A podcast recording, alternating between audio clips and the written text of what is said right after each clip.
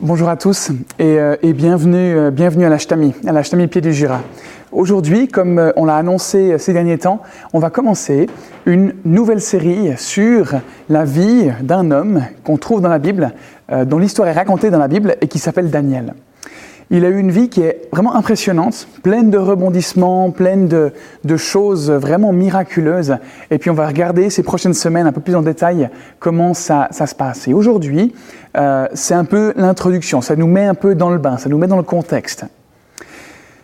Que ce livre, il raconte l'histoire de cet homme qui s'appelle Daniel.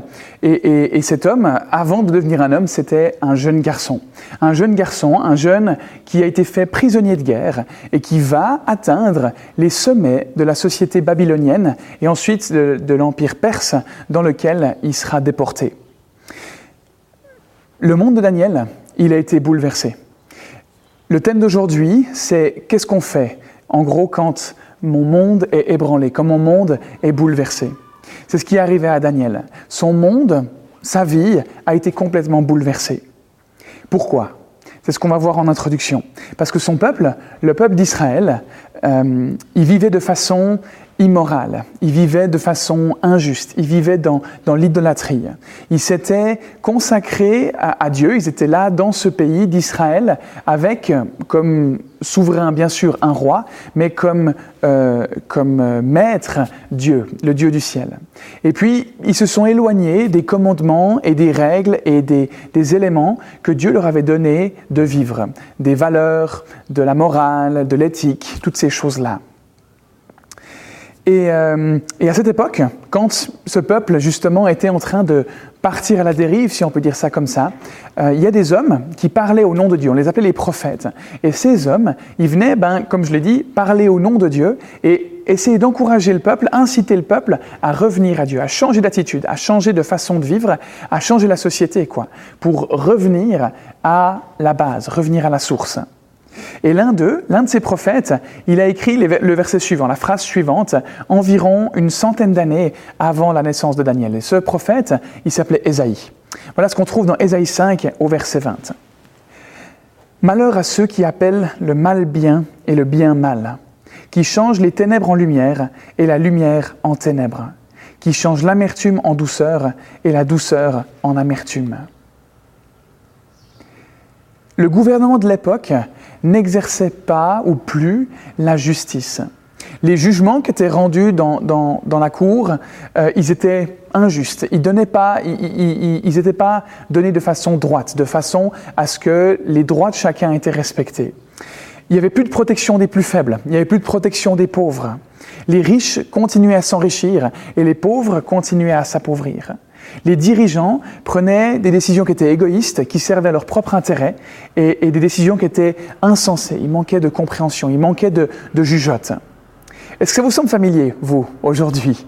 Moi, j'ai l'impression qu'on parle un petit peu du 21e siècle quand on établit un contexte comme ça.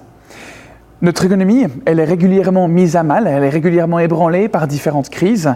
Euh, notre liberté d'expression, notre liberté de conscience, notre liberté religieuse sont régulièrement ébranlées ou sont ébranlées. Les mariages, les couples sont ébranlés, les familles sont ébranlées, l'éducation est ébranlée.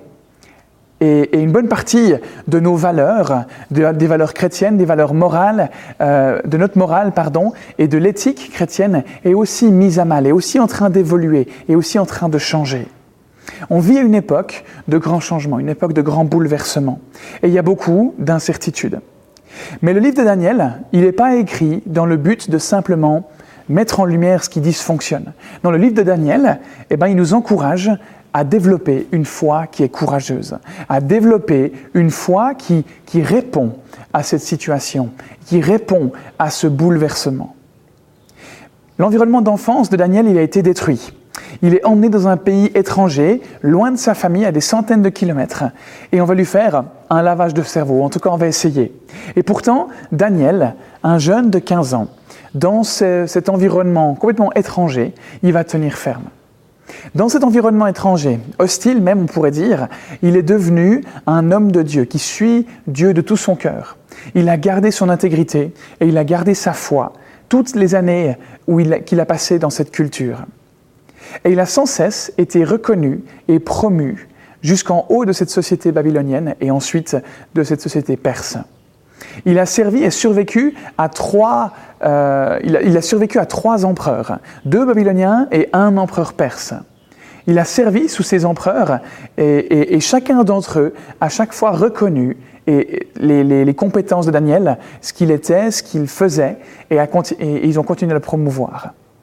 Comme je l'ai dit, le monde de Daniel a été bouleversé. Et c'est ce qu'on va lire aujourd'hui, c'est le texte qu'on va regarder en profondeur aujourd'hui, c'est Daniel 1, les versets 1 à 7, les premiers versets du livre de Daniel. Voilà ce qu'ils disent. La troisième année du règne de Joachim sur Juda, Nebuchadnezzar, le roi de Babylone, marcha contre Jérusalem et en fit le siège. Le Seigneur livra entre ses mains Joachim, le roi de Juda, et une partie des ustensiles de la maison de Dieu. Nebuchadnezzar emporta les ustensiles dans le pays de Shinéar, dans le temple de son Dieu. Il les mit dans la maison du trésor de son Dieu. Le roi donna l'ordre à Ashpenaz, le responsable de ses eunuques, de faire venir quelques Israélites de sang royal ou de famille noble. Ce devaient être de jeunes garçons sans défaut physique, beaux, doués de perspicacité et de sagesse, instruits et intelligents, capables de servir dans le palais du roi on leur enseignerait la littérature et la langue des Babyloniens. Le roi leur réservait pour chaque jour une portion des plats servis à sa table et du vin de ses banquets. Il voulait les former pendant trois ans, à la suite desquels ils entreraient à son service. Il y avait parmi eux des Judéens Daniel, Anania, Michaël et Azaria. Le chef des eunuques leur donna des noms. À Daniel, celui de Belshazzar, à Anania, celui de Shadrach, à Michaël, celui de Meshach, et à Azaria, celui d'Abednego. Parmi toutes les personnes que Nebuchadnezzar ramène à Babylone, il demande à ce qu'on prenne des jeunes garçons. Et le terme hébreu utilisé pour garçon dans le texte, il est traduit par enfant dans, dans de nombreux autres passages bibliques. Donc Daniel, il n'est pas, c'est pas un adulte quand il est enlevé, c'est pas un adulte quand il est retiré de sa famille et de son pays et, déporté. Et on imagine, on estime qu'il devait être à peu près adolescent, il devait avoir entre, entre 10 et 15 ans à cette époque. Et comment est-ce qu'il devait être? Ces garçons qui ont été déportés, ben, il devait être beau, il devait être intelligent, et puis il devait être d'un statut social élevé, de noblesse. Est-ce que là aussi, ça ne vous fait pas penser un petit peu à, notre société aujourd'hui? Le roi dit en gros que s'ils n'ont pas de papier universitaire, pas une formation un peu le top du top, et qu'ils ne sont pas beaux physiquement, et puis qu'ils ne sont pas d'un statut social euh, de classe moyenne ou de la, bourgeoisie, en gros, eh ben, qu'il n'a pas besoin d'eux. Aujourd'hui, comme à l'époque, tout est question de pouvoir, de beauté et puis d'argent. Et qu'est-ce qui va arriver à ces jeunes garçons? Eh bien, on va les endoctriner. On va leur enseigner la langue et la culture babylonienne. On va leur donner un nouveau nom. Donc, on va chercher à changer leur identité, à les déraciner complètement de leur culture. Donc, en gros, ils seront plus juifs, ils seront plus israélites, ils seront babyloniens. Et pendant cette semaine, à partir d'aujourd'hui, on va analyser cette histoire étonnante sur la façon que Daniel a eu de survivre, de prospérer et de s'épanouir dans une culture où les gens qu'il a côtoyés, où la culture qu'il côtoyait, n'était pas en accord avec ses valeurs. Et on va se l'approprier, on va voir comment nous aussi, on peut s'épanouir dans une culture où les valeurs ne correspondent pas aux nôtres. Et aujourd'hui, on va voir trois points. Trois choses qu'on peut faire quand notre monde est bouleversé. Trois choses qu'on peut faire quand, comme Daniel, la situation de, nos vies, les situations de nos vies nous laissent complètement démunis. Premièrement, vous pouvez noter dans vos notes, ça, c'est le premier point à, noter aujourd'hui, ne soyons pas surpris par l'adversité. Même si l'effondrement de la, civilisation d'Israël a été un choc, eh ben, ce n'était pas une surprise. Comme on l'a vu, il y a plusieurs personnes qui avaient annoncé que ça se passerait. Si le peuple juif continuait à s'éloigner des, valeurs et de l'éthique que Dieu leur avait demandé de respecter et de vivre. Et Daniel, il avait certainement entendu ces personnes annoncer ces choses en tant qu'enfant. Peut-être à la table, avec ses parents, avec les nobles de la ville. Peut-être qu'ils étaient en train de parler de ces prophètes qui circulaient dans la ville et puis qui disaient des choses qu'ils n'avaient pas vraiment envie d'entendre.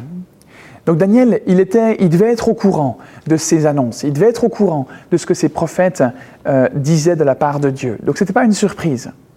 Nous aussi, aujourd'hui, au travers de la Bible et au travers de, l'épître de Pierre en particulier, un, homme qui a écrit quelques livres de la Bible, euh, on est mis au courant et on est averti des choses qui pourraient venir nous secouer dans la vie. Voilà ce qu'on lit dans 1 Pierre 4 au verset 12.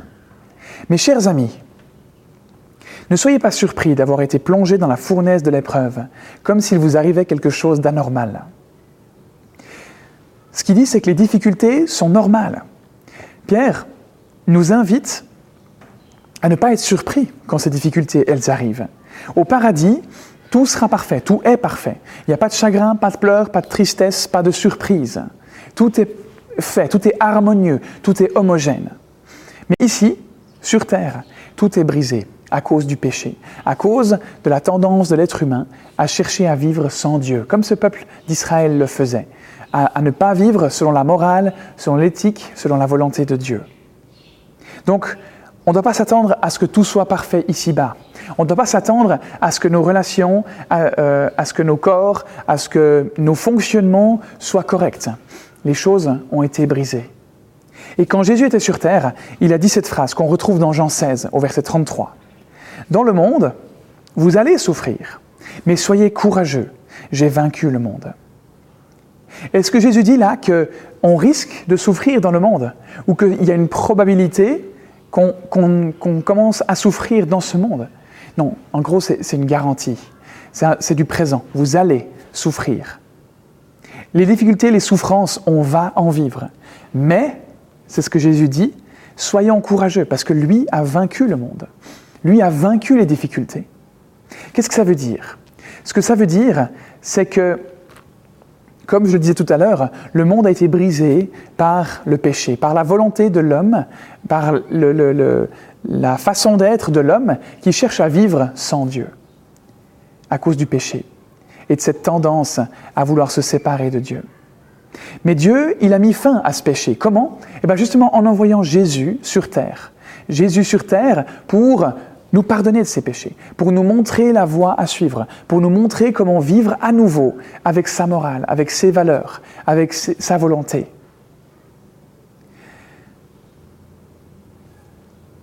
En reconnaissant qu'il a donné sa vie pour nous sur la croix, Jésus, eh ben, on reconnaît qu'il a vaincu le monde. On reconnaît que tout ce qui nous fait du mal, ce qui brise les relations, ce qui brise notre identité, ce qui brise notre santé, ce qui brise nos rêves, peut être restauré, peut être réparé, peut être rafistolé par Dieu. Parce qu'il a vaincu le monde, parce qu'il a vaincu ce péché. Mais qu'est-ce qui nous brise dans, notre vie? Qu'est-ce qui nous brise dans ce monde? Qu'est-ce qui vient ébranler ce monde dans lequel on vit? Ben, Ça peut être notre nature humaine. Et, personnellement, je ne sais pas vous, mais moi, c'est souvent mes décisions et, les décisions donc, que, moi je prends, les, situations dans lesquelles c'est moi qui suis euh, en proie à moi-même, qui, qui va me causer de la douleur, qui va me causer de la souffrance. Parce que je suis imparfait, parce que j'ai des défauts. La bonne nouvelle, c'est qu'au paradis, j'aurai pas à traîner avec moi. j'aurai pas à traîner avec mes douleurs, avec mes défauts, avec mes imperfections, parce que ce sera parfait. Je serai une version améliorée de moi-même. Donc si vous, là, aujourd'hui, vous vous, vous, m'aimez pas encore, vous, ça vous agace mes défauts, ça vous agace qui je suis, ben, soyez courageux, persévérez, parce que plus tard, au paradis, vous en faites pas, vous allez m'aimer, parce que j'aurai changé, je serai une meilleure version de moi-même. Donc, une des choses qui peut nous briser, nous, nous faire du mal dans la vie, c'est notre nature humaine, c'est notre tendance intérieure à, à mal décider des choses, à mal vivre. Mais ça peut aussi être le monde dans lequel on vit, l'environnement dans lequel on baigne. Parce que les circonstances, les gens autour de nous peuvent venir causer des souffrances et des difficultés, venir ébranler notre monde. Et ça peut être Satan, qui, lui, son seul objectif, c'est de pouvoir nous briser, nous détruire, nous éloigner le plus possible de Dieu. Mais aujourd'hui, j'aimerais parler d'une quatrième source qui, vient nous ébranler. Une quatrième source qui n'est pas souvent considérée, mais qui nous met en difficulté. Et cette source, c'est Dieu. Parfois Dieu vient ébranler mon monde pour, de très bonnes raisons. C'est une thématique vraiment délicate.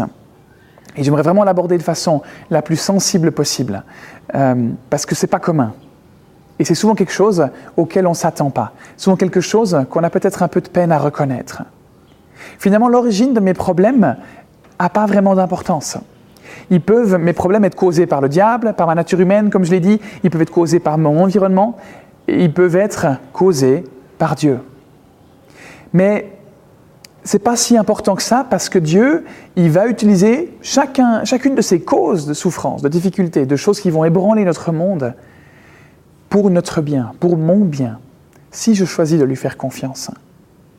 Quelle que soit la source de ce qui nous ébranle, Dieu peut le transformer en bien si on lui fait confiance. J'ai perdu mon emploi, ou je ne sais pas comment je vais réussir à trouver un job après mes études, ou je ne sais pas si un jour je me marierai, j'ai l'impression que c'est mission impossible. Je ne sais pas si je peux continuer longtemps encore à tenir dans cette relation avec ma femme ou mon mari. Je veux ceci ou cela, j'ai tel rêve et ça ne s'est pas produit, je me suis ramassé.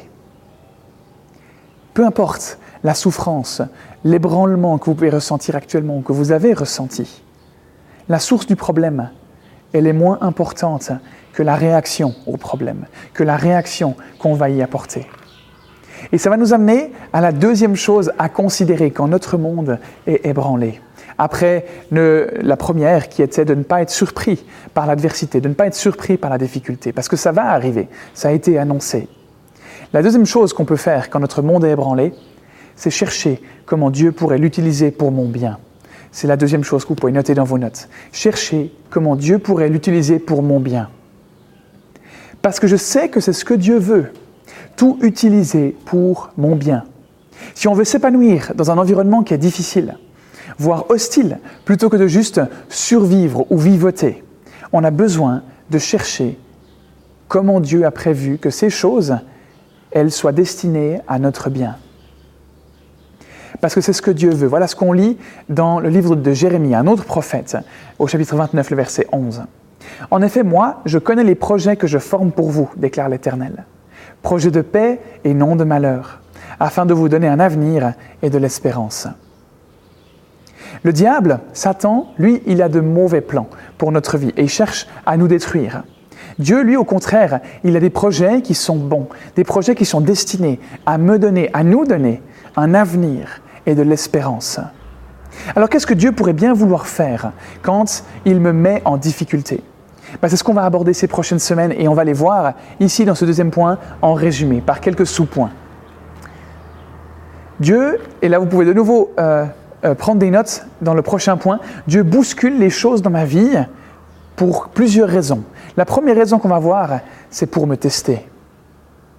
Ce que je veux dire par là, c'est que Dieu va amener, ou peut amener, un problème dans ma vie, une difficulté, qui va révéler une motivation qui n'est pas forcément saine, qui n'est pas forcément normale, ou un trait de caractère, ou une pensée, ou une émotion qui, sur laquelle je peux travailler, sur laquelle je peux grandir.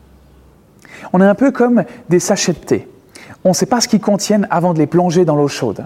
Camille et moi, à la maison, quand on a l'occasion d'accueillir des gens et qu'on leur propose un thé après le repas, eh ben, euh, euh, on, ouvre la boîte à thé. Et cette boîte à thé, eh ben, en fait, elle est remplie de sachets, mais on ne sait pas quel, goût ça a en fait. Un Camille, franchement, on devrait vraiment mettre un, petit label là pour savoir vraiment quels sont les goûts. Et du coup, ben voilà, il y a qu'à les renifler comme ça, et puis ben on verra bien ce que ça donne. mais du coup, les gens peuvent être surpris. Et le goût, c'est ça qui va révéler quelle saveur, quel, euh, quel, thé on a pris, quel thé on a choisi. Quand on les renifle, ils ont un peu tous la même odeur. Mais c'est une fois qu'on les plonge dans l'eau chaude qu'on sait de quoi ils sont vraiment faits. C'est un peu comme nous. C'est une fois qu'on est dans l'épreuve, dans la difficulté, qu'on est mis à l'épreuve, que nos paroles sont testées, parce que des fois, on se dit, ouais, bah, moi, je pense que je réagirais comme ça. Ou je ne comprends pas pourquoi lui ou elle réagit comme ça dans telle situation. Moi, j'aurais fait comme ça. Et après, nous-mêmes, on se retrouve dans l'épreuve. Et là, on voit si la parole qu'on a dite, si la pensée qu'on avait, elle est vraiment vraie. Parce que des fois, on se dédouane. Des fois, on n'est pas présent. On n'assume pas forcément ce qu'on est. Donc quand Dieu nous teste, c'est pas pour nous faire du mal c'est pour nous permettre de comprendre ce qui ne va pas, de comprendre ce qui est important, de mettre en lumière quelque chose qui a besoin d'être mis en lumière, d'être valorisé ou au contraire d'être écarté. Parce qu'il sait déjà ce qui ne va pas, il sait déjà ce qui va se passer. Mais nous, on ne le sait pas, et nous, on a besoin d'être testés. Voilà ce qu'on lit de nouveau dans, dans le livre de Jérémie, au chapitre 17, le verset 10. Moi, le Seigneur, j'examine les pensées et les désirs de tous. Ainsi, je peux traiter chacun selon sa conduite, selon le résultat de ses actions. D'après ce qu'on lit dans ce verset, on voit que Dieu examine ce qui se passe en nous, les pensées et les désirs. Et je crois que ça nous montre quelque chose sur Dieu. Pour lui, le pourquoi est toujours plus important que le quoi. Dans la vie, ce qu'on fait n'est pas aussi important pour Dieu que la raison pour laquelle on le fait. Dieu, il va regarder au cœur, il va regarder à la motivation. Et Dieu nous examine parce qu'il est plus intéressé par notre intégrité que par notre image. L'image, c'est ce que tout le monde peut voir. L'intégrité, c'est ce qu'on fait à l'abri des regards. L'intégrité, c'est ce qu'on est quand personne n'écoute, quand personne ne regarde. Les problèmes, les difficultés, les défis qui entrent dans nos vies, ben, ça peut être des outils de mesure, comme ces sachets de thé. Nos réactions, elles permettent de mesurer différentes choses. Notre foi, notre engagement envers Dieu, notre maturité, notre intégrité, notre caractère. Et ces tests permettent de confirmer ou non des choses qu'on pense à propos de nous, par exemple. Dieu est, à la première, est à la première place dans ma vie. Mais quand je suis dans une situation où c'est mis à mal, quand je suis dos au mur, ben c'est là que je vais voir si c'est vraiment le cas, en fonction de ma réaction. Pour chercher comment Dieu peut utiliser les difficultés de nos vies pour notre bien, eh ben on peut se poser une série de questions. Et c'est ce qu'on va voir euh, dans ces différents sous-points. Une série de questions euh, qu'on peut se demander pour savoir ce qui est en train de se passer et comment tirer profit de la difficulté dans laquelle on est. Donc la première question qu'on peut se poser, là vous pouvez aussi la noter dans vos notes, c'est qu'est-ce que ce problème révèle à mon sujet? Quand ma vie est ébranlée, que c'est instable, qu'est-ce que ce problème peut révéler à mon sujet? Quel aspect de ma vie est-ce que je peux travailler, améliorer au travers de ce défi? Donc Dieu, il peut bousculer nos vies pour nous tester. Il peut aussi bousculer les choses dans nos vies pour une deuxième raison. Pas seulement pour nous tester, mais aussi pour me corriger. C'est le cas pour le peuple d'Israël, comme je l'ai expliqué en introduction. Ils s'étaient vraiment éloignés des valeurs euh, que Dieu leur avait données. Ils avaient abandonné Dieu, en quelque sorte. Et, la correction que Dieu a donnée au peuple, elle a été radicale. Il les a envoyés en exil pendant 70 ans. Alors c'est vraiment un déracinement total, c'est vraiment brutal, mais, c'est ce qu'il a fait. Et dans le Nouveau Testament, dans le livre des, Hébreux, c'est euh, voilà, un texte qu'on trouve, qui on n'est connaît pas trop, on n'est pas sûr de, l'auteur. Voilà ce qu'on trouve au sujet de, de la correction. Hébreux 12, les versets 7 à 11. Supportez les souffrances par lesquelles Dieu vous corrige. Il vous traite en effet comme ses fils. Existe-t-il un fils que son père ne corrige pas? Si vous n'êtes pas corrigé comme le sont tous ses fils, alors vous n'êtes pas de vrais fils, mais des enfants illégitimes. Mais Dieu nous corrige pour notre bien, afin que nous ayons part à sa sainteté. Quand nous sommes corrigés, il nous semble au moment même que c'est là une cause de tristesse et non de joie. Mais plus tard, ceux qui ont reçu une telle formation bénéficient de l'effet qu'elle produit. La paix associée à une vie juste. En fin de compte, c'est pour notre bien, pour qu'on puisse vivre en paix. On a tous bénéficié de correction. Et quand elle, est bien apportée, cette correction, parce que des fois c'est pas vraiment bien fait, eh bien elle est bénéfique. On a été corrigé par nos parents et ça nous a appris un tas de choses sur la vie. On a été corrigé par nos enseignants à l'école et ça nous a euh, permis de nous former. On a été corrigé par notre supérieur au travail et ça aussi, ça nous a permis de nous former, d'apprendre de nouvelles compétences, à nous améliorer. Les corrections, elles nous permettent de nous réorienter, de changer de voie, de retenir l'essentiel et, de s'améliorer pour être meilleur par la suite. Un parent qui ne corrige pas ses enfants, je ne vais pas faire une leçon d'éducation hein, là, mais on pourrait dire que c'est un parent qui n'aime pas son enfant. C'est ce qu'on déduit de la Bible, de ces, de ces passages. La correction, c'est en quelque sorte la preuve que je fais partie de la famille de Dieu, que, la personne, que l'enfant que je corrige, c'est bien mon enfant, comme le dit l'auteur des Hébreux. Ceux qui sont parents parmi vous, ils pourraient le dire. Est-ce que ça vous fait du bien de corriger votre enfant? Non.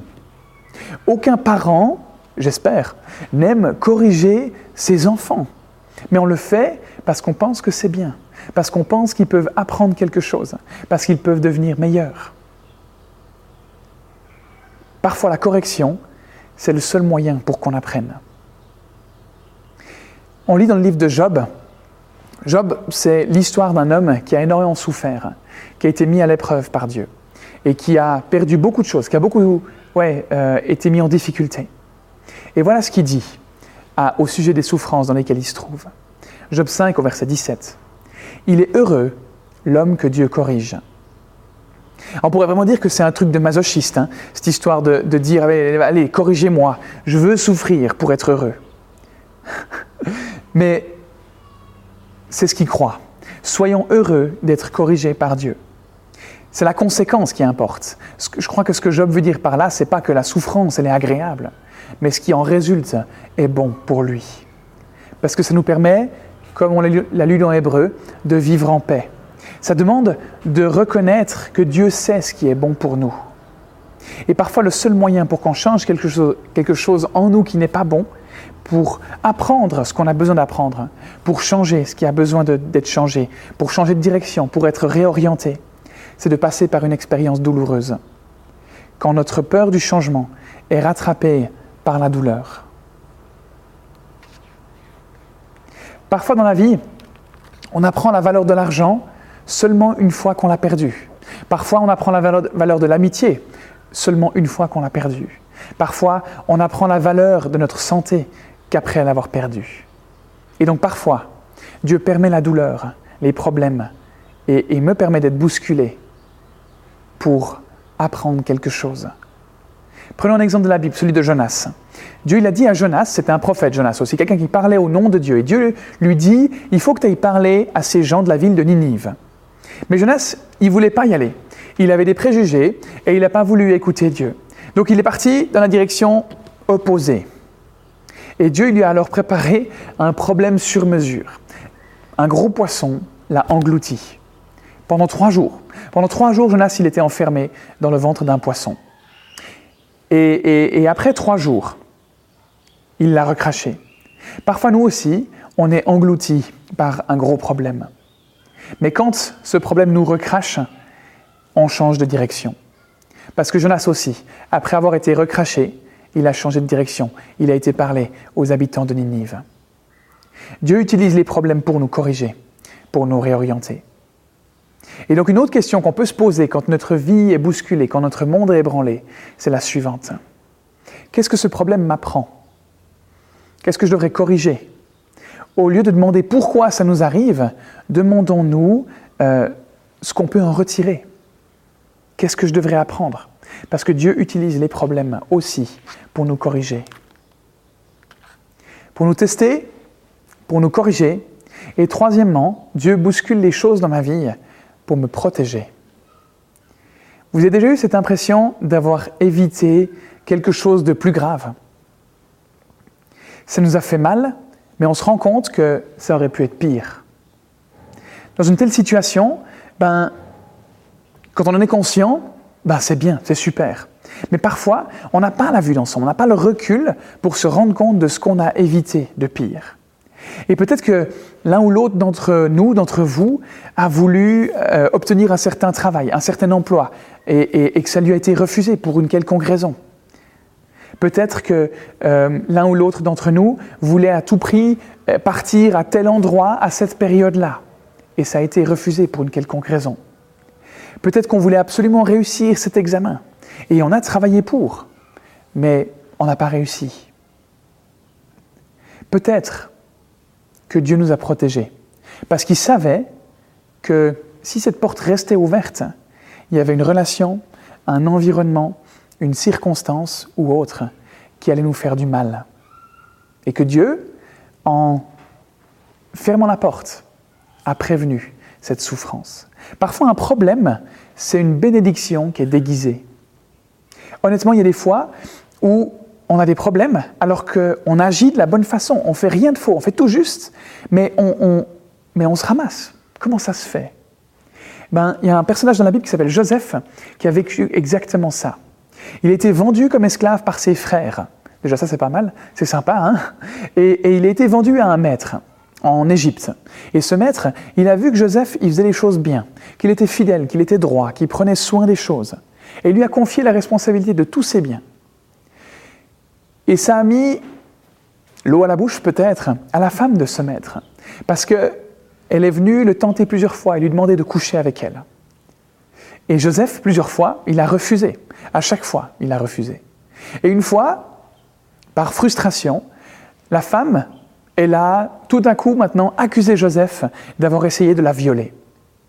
Et du coup, qu'est-ce que Joseph a fait euh, Qu'est-ce que, le maître a fait, par exemple, pardon, quand, euh, quand sa femme lui a dit que Joseph a tenté de la violer? Bah, Il a mis Joseph en prison. Comme tout homme qui se respecte, on écoute sa femme. Donc Joseph, Joseph a été mis en prison. Et, et c'est injuste. C'est injuste parce que Joseph n'a rien fait de faux. Il a au contraire fait tout juste. Mais c'est là où Dieu le voulait.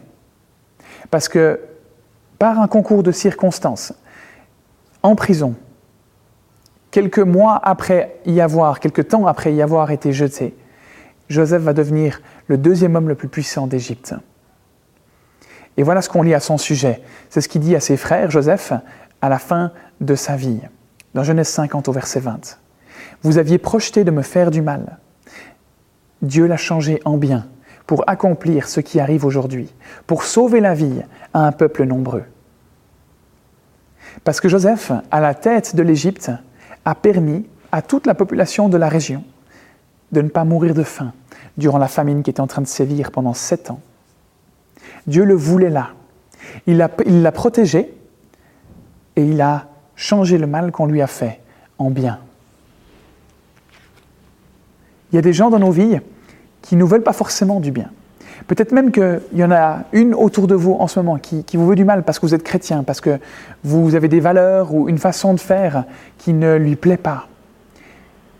Et ces personnes, elles veulent nous voir tomber. Comme pour Daniel, on le verra ces prochaines semaines.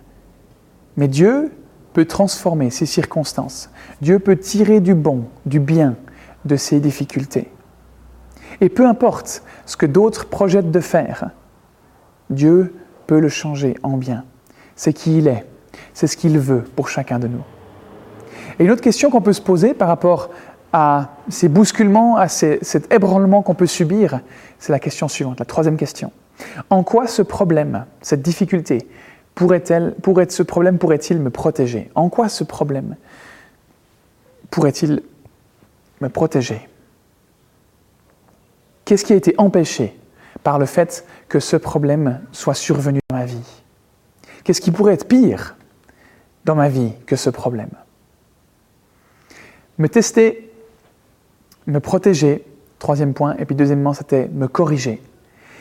Quatrièmement, Dieu bouscule les choses dans ma vie pour me perfectionner. Les difficultés, elles nous font grandir. Plus, plus que les temps calmes où tout roule, et au travers de l'adversité, au travers de la difficulté, on, grandit. Et je suis sûr que chacun de vous l'a déjà vécu, chacun de nous l'a déjà vécu, indéniablement. La douleur, c'est souvent le prix à payer pour la croissance. Si on veut grandir, si on veut être mature, c'est difficile de le faire sans douleur. Vous connaissez peut-être cette phrase des, fitness qu'on retrouve sur des t-shirts ou qu'on voit euh, tagués sur les murs No pain, no gain. Pas de douleur, pas de gain, pas de croissance en gros, pas d'amélioration. Et c'est le principe de l'entraînement sportif. Pour améliorer la performance de notre corps, eh ben, il s'agit de, le pousser un peu au-delà de sa zone de confort, dans un environnement qui lui est hostile, qui lui est désagréable, pour que le corps il se dise Ah, tiens, c'est pas normal, il faut que je m'adapte. Et il développe ce qui est nécessaire. Et eh bien pour nous, c'est la même chose. Voilà ce qu'on lit euh, pour appuyer cette image d'un texte biblique dans Romains 5 au verset 3 et 4. Bien plus, nous sommes fiers, même de nos détresses, sachant que la détresse produit la persévérance, La persévérance, la victoire dans l'épreuve. Et la victoire dans l'épreuve, l'espérance. Les choses décourageantes, les difficultés, Dieu les utilise pour qu'on devienne une meilleure personne, pour qu'on ressemble de plus en plus à Jésus. Ces épreuves, elles nous permettent de développer la persévérance. Dans d'autres traductions de la Bible, c'est marqué la patience, qui nous permettent d'avoir la victoire dans l'épreuve et d'espérer en Dieu. Et la victoire dans l'épreuve, ce n'est pas forcément euh, qu'on va y gagner, qu'on va, que la difficulté va disparaître, mais c'est qu'au travers de cette difficulté, on va apprendre quelque chose qui va nous former. Des fois, c'est ça aussi. Mais ça reste une victoire. Et cette victoire, elle va produire l'espérance. Elle va produire la confiance en Dieu, parce qu'on se rend compte de ce qu'il fait au travers de nous. Et je ne crois pas que Dieu cherche à nous rendre la vie facile sur cette terre. Ce qui l'intéresse, c'est de faire grandir notre caractère.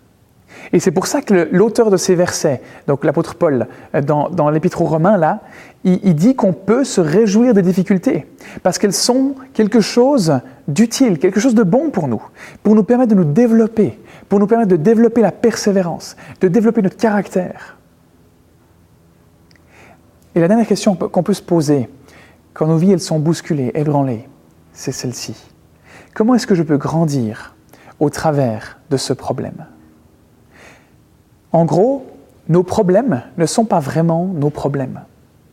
Toutes ces choses qu'on pense être nos problèmes ne le sont pas parce qu'il y a d'autres enjeux cachés, d'autres enjeux derrière, des enjeux qui sont plus importants.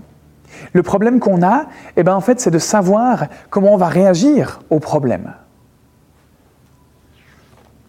Si je réponds en faisant confiance à Dieu, en le remerciant, en restant intègre, en persévérant, comme on va le voir au travers de la vie de Daniel, eh ben on va aller de victoire en victoire.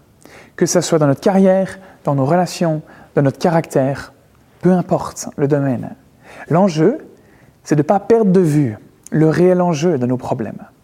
D'arriver à prendre du recul et de voir ce qui est la source de ce qui ne va pas de ce qui dysfonctionne et comment on peut grandir au travers de ça.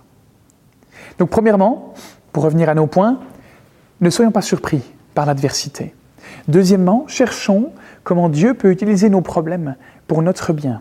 Et dernièrement, dernier point qu'on voit aujourd'hui, faire confiance à Dieu pour ce que je ne comprends pas.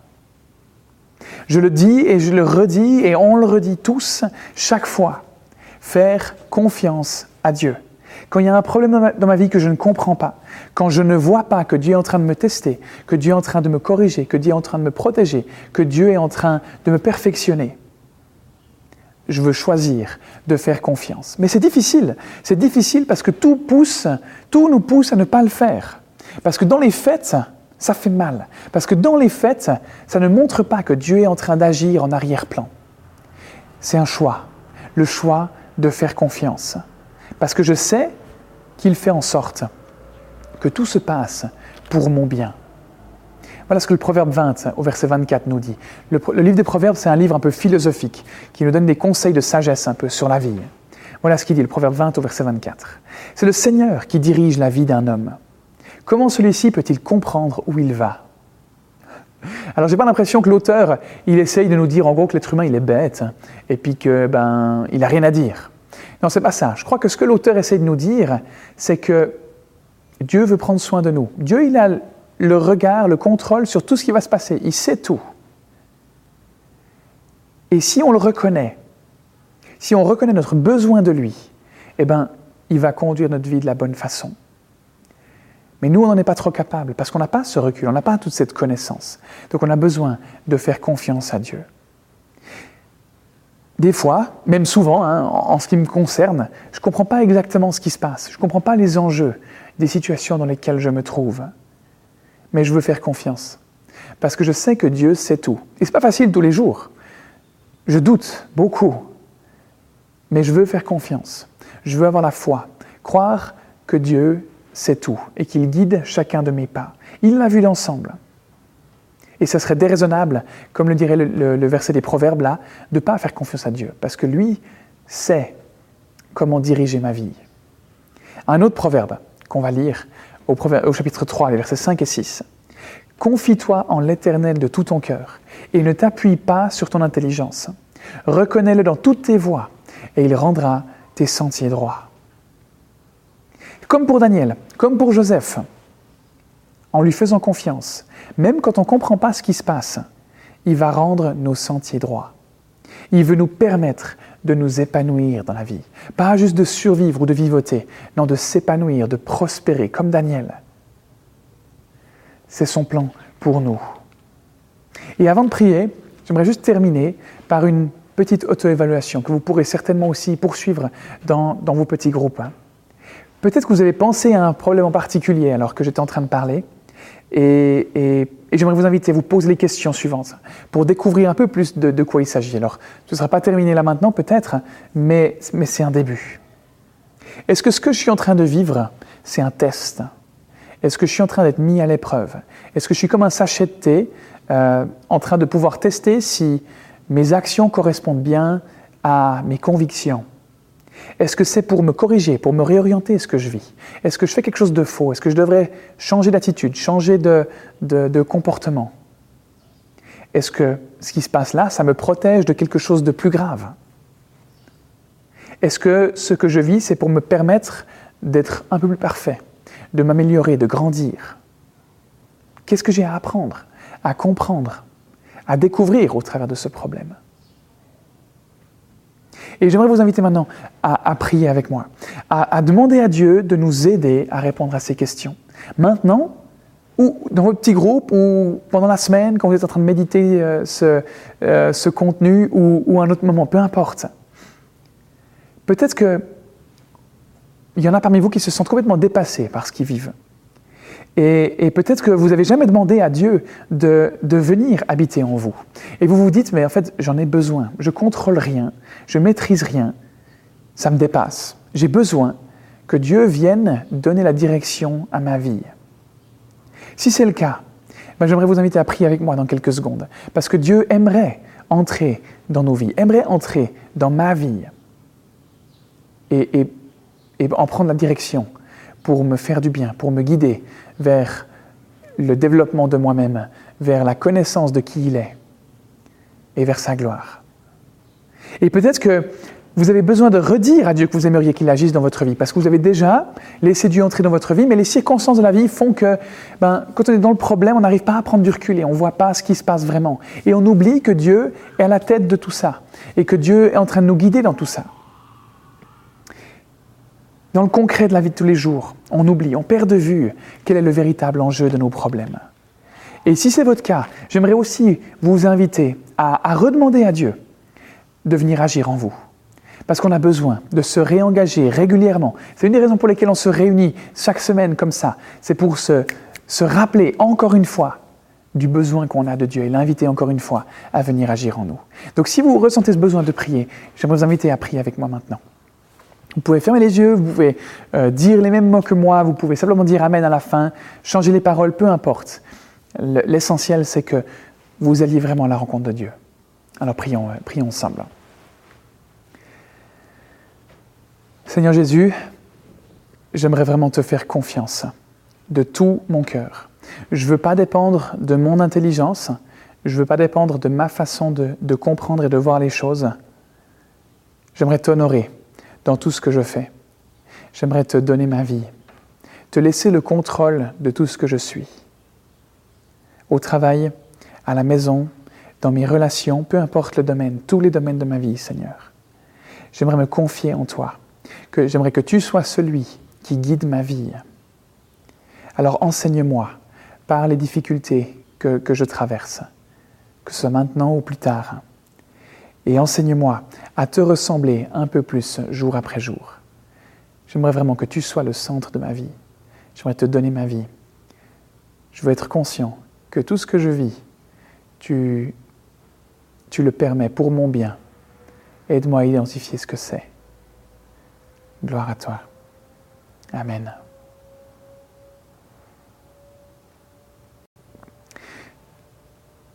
Et pour cette série d'enseignements, euh, on a mis en place des petits groupes.